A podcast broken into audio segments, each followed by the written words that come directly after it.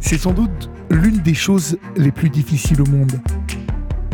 Le pardon, on commence à l'apprendre à l'école et toutes les religions le prônent. Mais quand un crime est commis, quand on fait face à un deuil impossible, quand la douleur physique est terrible, comment pardonner l'impardonnable? À quel moment se débarrasse-t-on de la colère et de la haine? Comment ne pas céder au désir de vengeance? Où trouve-t-on la force de pardonner Aujourd'hui, je vous propose de prendre le temps d'écouter l'histoire d'Aurélie. Sa vie a basculé le jour où son fils, un garçon sans histoire, a été pris dans une terrible altercation. Je suis Olivier Delacroix, vous écoutez le podcast Dans les yeux d'Olivier, alors soyez les bienvenus.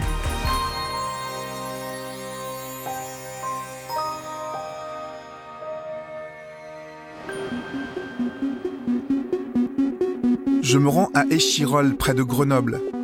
Impossible de ne pas penser à cette chanson de Calogero, inspirée d'un fait divers sanglant qui s'est déroulé ici et dont toute la France s'est émue. Centre, banlieue sud de Grenoble. Je m'appelle Sofiane, j'ai 20 ans. Le 28 septembre 2012, pour avoir voulu porter secours à son jeune frère lors d'une altercation survenue dans l'après-midi, Kevin et son ami Sofiane, tous les deux âgés d'une vingtaine d'années, sont lynchés à quelques mètres de chez eux par un groupe de jeunes venus d'une cité voisine. Kevin reçoit huit coups de couteau et meurt sur le coup. Sofiane, lui, poignardé plus d'une trentaine de fois avec des armes différentes, décède quelques heures plus tard d'hémorragie interne.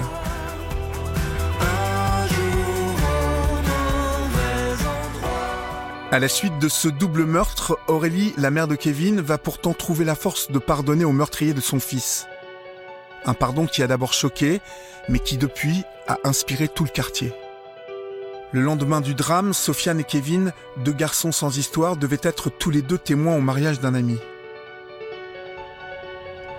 J'ai ouvert la fenêtre euh, autour de 6 heures. Je tombe sur euh, gars, l'ami de Kevin qui devait se marier. Ces deux témoins étaient morts. était mort. Et il me dit, Aurélie, moi, je me marie plus. Donc, je dis, oh bah non, on va pas encore leur faire ce cadeau. Tu dois te marier. Et si tu veux, si ça te dérange pas, euh, je pense que le papa de Sofiane et moi, on peut faire des témoins. Même si on peut, le remplacer de- des- des- des amis. Il fallait que je montre euh, à l'ami de Kevin que la vie continue. J'avais pas envie que ces jeunes mariés qui avaient, qui choisi nos enfants, déjà ils perdaient leur, leur ami, mais qu'en plus euh, leur mariage soit reporté. Puis, et, ça s'est bien passé. Et les gens étaient très, très touchés, quoi, en fait, de voir la photo des, des deux, de Sofiane et de Kevin que nous portions. Le papa de Sofiane portait, euh, avait la photo de Sofiane, moi j'avais la photo de Kevin, et puis on était derrière les mariés, quoi. Et aujourd'hui, les mariés, c'est des enfants, c'est des enfants à moi. Et, je trouve qu'à posteriori, c'est une belle revanche, quoi, en fait. Une revanche sur la vie, l'avenir, sur euh, l'espérance. La sauvagerie de ce double meurtre et la dignité de la posture adoptée par Aurélie et le père de Sofiane bouleversent la population. Sur la stèle érigée à la mémoire des deux garçons, le message est porteur d'amour et de tolérance. Kevin, Sofiane, voilà. 21 ans, deux frères de cœur qui ont sacrifié leur vie pour épargner celle de leur frère le 28 septembre 2012, honorons leurs valeurs dignité, solidarité, humanité. Que la paix soit sur vous. Mais le soir même des événements, Aurélie sent monter un vent de colère et de vengeance. Elle exprime aussitôt sa décision de pardonner aux agresseurs, stoppant net l'escalade de la violence. Je pense que humainement, c'est le sentiment naturel qui vient. Et d'ailleurs, c'est celui que les enfants expriment. Les jeunes. Les, les jeunes. Oui. Ah, derrière moi, quand, après, euh, quand on, est, quand on nous a annoncé la mort et que je leur ai dit rentre à la maison tranquille, eux, si j'avais pas apaisé, ils étaient prêts à aller mettre le feu. hein.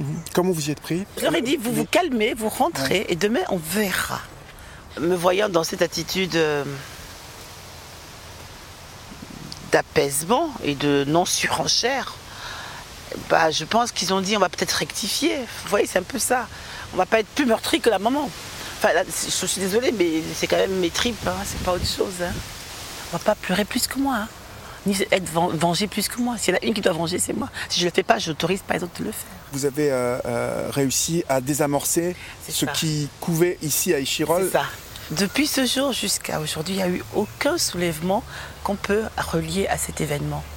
Vous n'avez euh, ni esprit de vengeance, ni haine, ni colère à ce moment-là, c'est ce que vous dites. La colère, je l'avais. Vous de aviez, la colère, vous avez de la colère contre qui Pas contre eux-mêmes, contre, contre la vie. Contre la vie. hein. Oui. Contre la vie, quoi.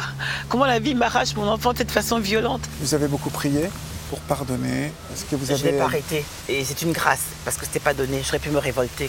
Parce que j'ai douté un moment de lui-même, moi. Bien sûr. J'ai douté, c'est ça que j'avais peur, de, de- de m'enfoncer dans un doute en disant mais c'est ça, c'est ça les humains, c'est cette barbarie en nous. Mais Seigneur, qu'est-ce que tu as créé? C'est quoi cette que- monstruosité? C'était ça ma crainte, de sombrer dans un truc comme ça. C'est en priant que vous êtes arrivé à vous défaire de cette peur? Oui, honnêtement. Est-ce que le pardon, c'est l'oubli? Est-ce que le pardon, c'est redonner une dignité à l'autre? En disant que tu essaies de séparer son, son acte, aussi effroyable soit-il, de la personne qu'il est, de dissocier, pour lui redonner un espoir de, de, de, de- de- de ra- de rachat. Pour moi, c'est ça, en fait, le pardon. Et dans cet appel euh, à rester digne, vous parlez des trois R qui vous tiennent à cœur euh, et qui sont les R qui pourrissent la vie. Les trois R que je veux surtout pas alimenter et nourrir en moi, c'est la rancœur, la rancune et puis euh, le remords. Parce qu'un remords, on reste euh, inerte, quoi. Et tu ressasses ton malheur. Voilà. Et, ça, j'ai pas envie de nourrir ces trois esprits-là en moi. Parce que ça me ferait pas aller de l'avant. Et ça ne servirait pas les jeunes qui viennent derrière moi. Ça a été très violent, franchement. Ouais. Et je me dis, moi, j'ai réagi parce que peut-être que j'étais armée. Mais certains, quand je les vois, mais ils sont encore euh, complètement disloqués. Ils, pleurent, ils- ça, marqué. Donc forcément, il faut leur monter quelque chose de porteur. Et bien, ces choses porteurs, c'est les trois P. Donc c'est la paix, le pardon et, et la prière, dans l'ordre que vous voulez. La prière nourrit le pardon. C'est pas acquis un pardon. hein? C'est quelque chose qu'on travaille. C'est une sûr. conquête. Et c'est à chaque fois remis sur le tapis, quoi. Et tu acquiers ta paix. Si l'appel au calme et à la non-violence d'Aurélie est très bien perçu par le quartier, sa capacité à pardonner reste un mystère. Aujourd'hui encore, Yacine, qui était très proche de Kevin et de Sofiane, ne partage pas sa position. J'avais entendu les coups de feu, les, chiens qui aboyaient, les, cris aussi. Et bah, j'ai pas compris en fait tout de suite. Et en fait, c'est quand j'ai vu les corps euh, sans vie de, de mes deux frères, qu'ils étaient par terre, c'est là où j'ai compris que c'était grave en fait. Cet acte, ça a touché beaucoup de monde. Kevin, c'était euh, le grand frère du quartier entre guillemets. On pouvait se confier à lui, euh, toujours là à écouter, à chercher des solutions à nos problèmes. Et Sofiane, c'est plus euh, de l'affectif. C'était là en cas de souci, si t'avais un souci, il était là pour toi. Il disait, en fait, il disait jamais non, quoi. Et ça, ouais, ça a touché beaucoup de personnes. Qu'est-ce qui vous a empêché euh, de tomber euh, dans la colère euh, et dans la vengeance? Parce que ça a dû être évoqué entre vous. Bien sûr, c'était le premier, c'était le premier sujet qu'on a évoqué entre nous. Moi, je t'avoue que personnellement, je voulais tout brûler, quoi. Lorsque vous avez appris euh, qu'Aurélie euh, voilà, euh, pardonnait sans excuser, bien Mhm, évidemment, sûr. comment est-ce que vous avez reçu cette nouvelle? J'ai trouvé ça très digne et très fort de sa part d'avoir pardonné. Parce que moi, je suis dans la capacité de pardonner. Peut-être le temps, je sais pas, peut-être le temps me dira, me dira, mais personnellement, je, je ne suis pas en capacité de pardonner.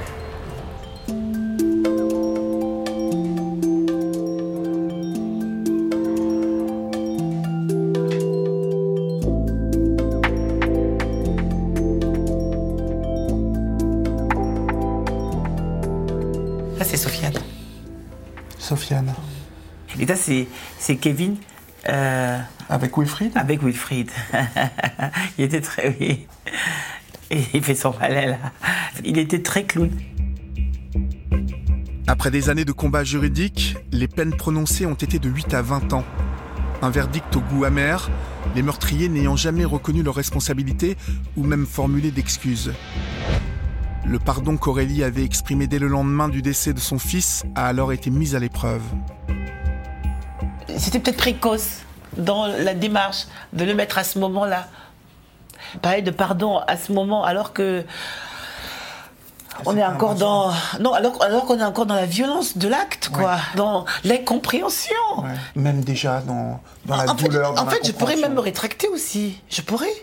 Après le procès là qui a eu lieu, enfin, j'avais pas trop de prétentions ni trop d'illusions en allant au procès, mais tout de même, je me suis dit peut-être qu'il y aura l'once, l'once d'un soupçon D'un remords. de remords. Il n'y a rien eu. Leur posture est toujours celle du déni total. Je pourrais me rétracter. Je pourrais, mais non, mais non, parce que je pense que ce- ce- on est comme on est. pas. Non, parce que je crois que c'est comme ça que je suis et puis que je, je veux dire, j'ai pas trahi ma nature.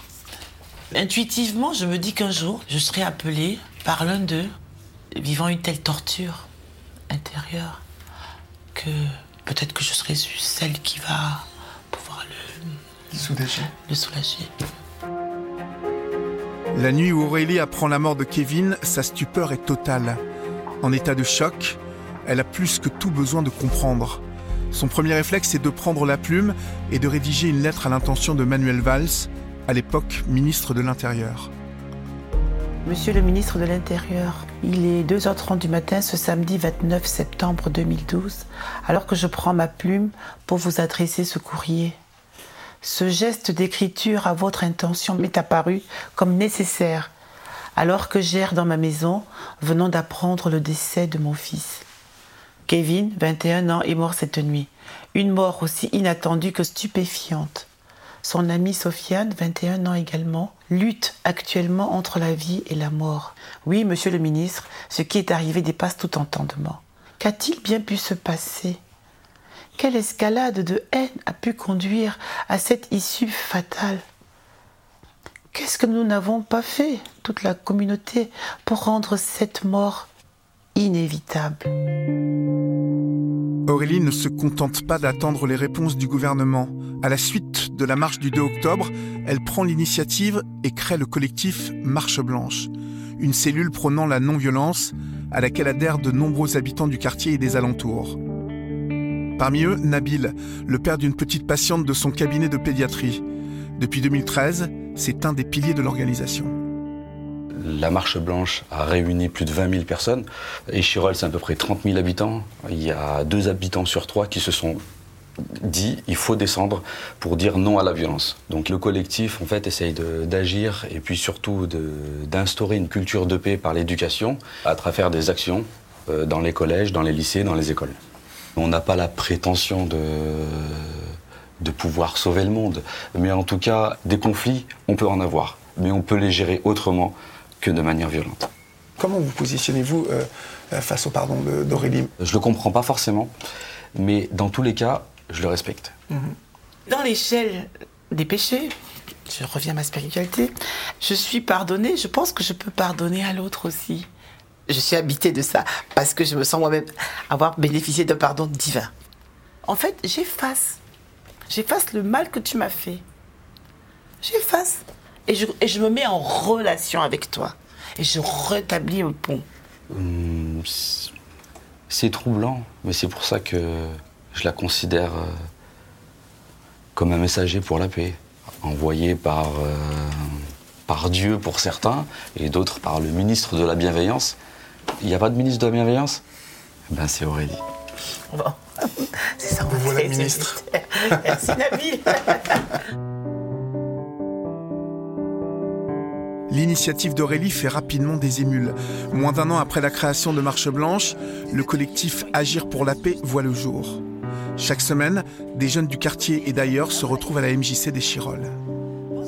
Bonjour les jeunes. Bonjour Il y en a du monde ici.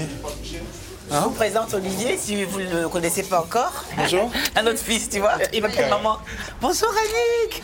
Je disais à Olivier que les banderoles, les premières pour la marche blanche, elles ont, pour la marche blanche, elles ont été faites là, Oui. avec un enthousiasme Oui. spontané. Oui. Ça a généré euh, euh, l'arrivée de d'autres personnes qui ne seraient pas obligatoirement venues. euh, Oui, c'est ça qui est intéressant. une curiosité C'est qu'au début, euh, il y avait euh, effectivement les jeunes du quartier, Ouais. Euh, mais euh, aujourd'hui, il n'y a, pas- il y a pas que ça. hein.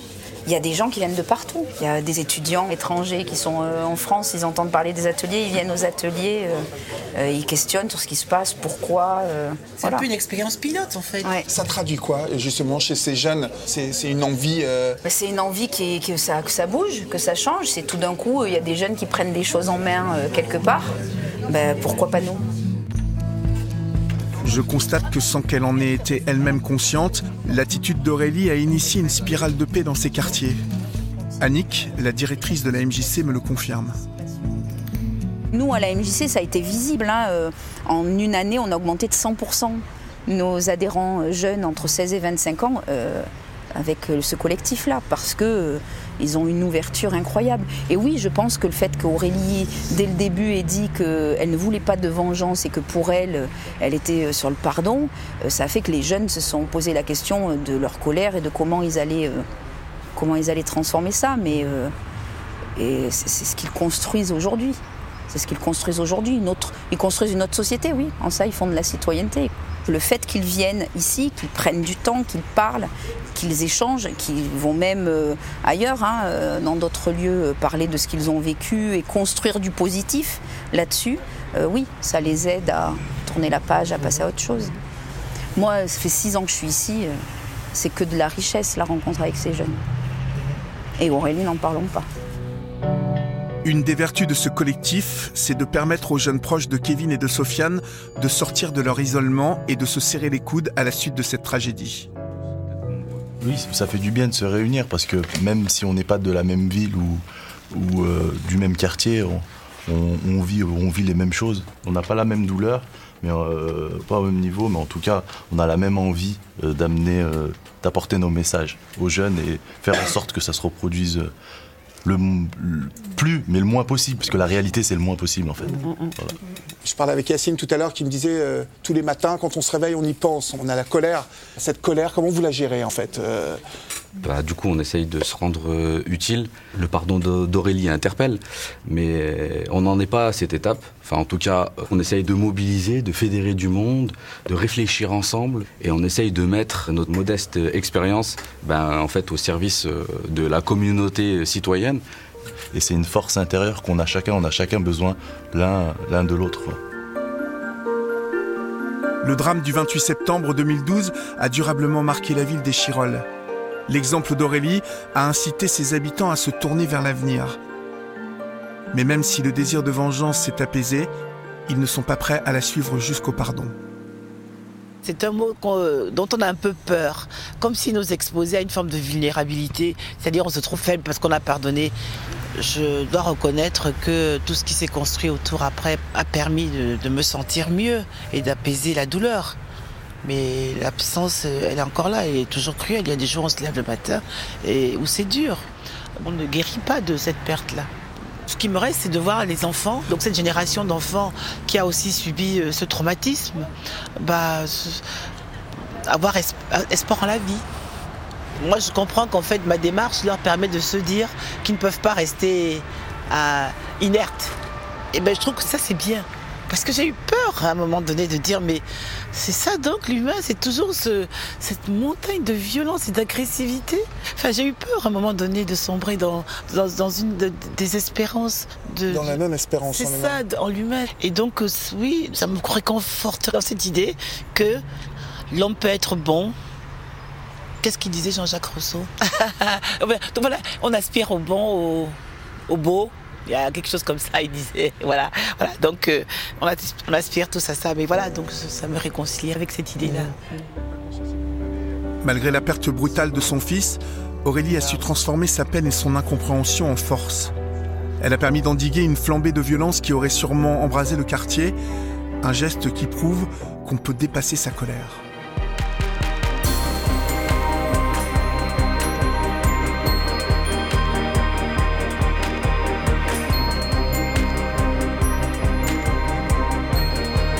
Le podcast Dans les yeux d'Olivier est une production Europe 1 Studio. Réalisation Kevin Ousti. Diffusion Héloïse Bertil. Pour écouter la prochaine histoire, je vous propose de nous suivre sur votre plateforme préférée. Et si ce témoignage vous a plu, rendez-vous sur les réseaux sociaux pour en parler. Je vous remercie de votre fidélité et je vous dis à très bientôt.